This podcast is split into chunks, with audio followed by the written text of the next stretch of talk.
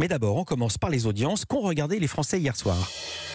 C'est France 2 qui est en première position avec les vétos, 4,4 millions de téléspectateurs, soit 22% du public pour cette comédie de Julie Manoukian. C'est son tout premier film.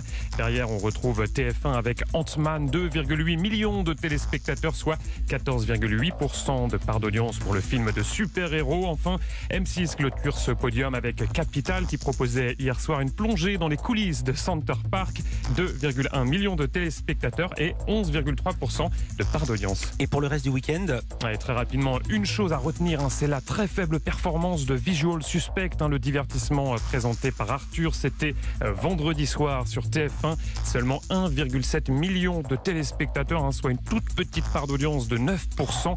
La chaîne qui termine au pied du podium, derrière France 2, M6 et France 3.